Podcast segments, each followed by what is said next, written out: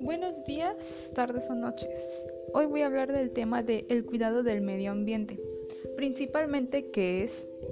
Cuando hablamos del cuidado del medio ambiente, se está refiriendo o hablando de la protección del planeta, adquiriendo hábitos o costumbres muy sencillas para evitar la contaminación, ahorrar energía y conservar los recursos naturales que tenemos.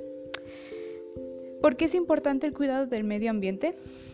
El medio ambiente es muy importante porque de él obtenemos agua, comida, combustibles, etc. Es nuestro único hogar. De él dependemos nuestra existencia humana. Al abusar de los recursos naturales que se obtienen del medio ambiente, lo ponemos en peligro. El aire, el aire y el agua se contaminan, los bosques desaparecen y los animales se van extinguiendo poco a poco.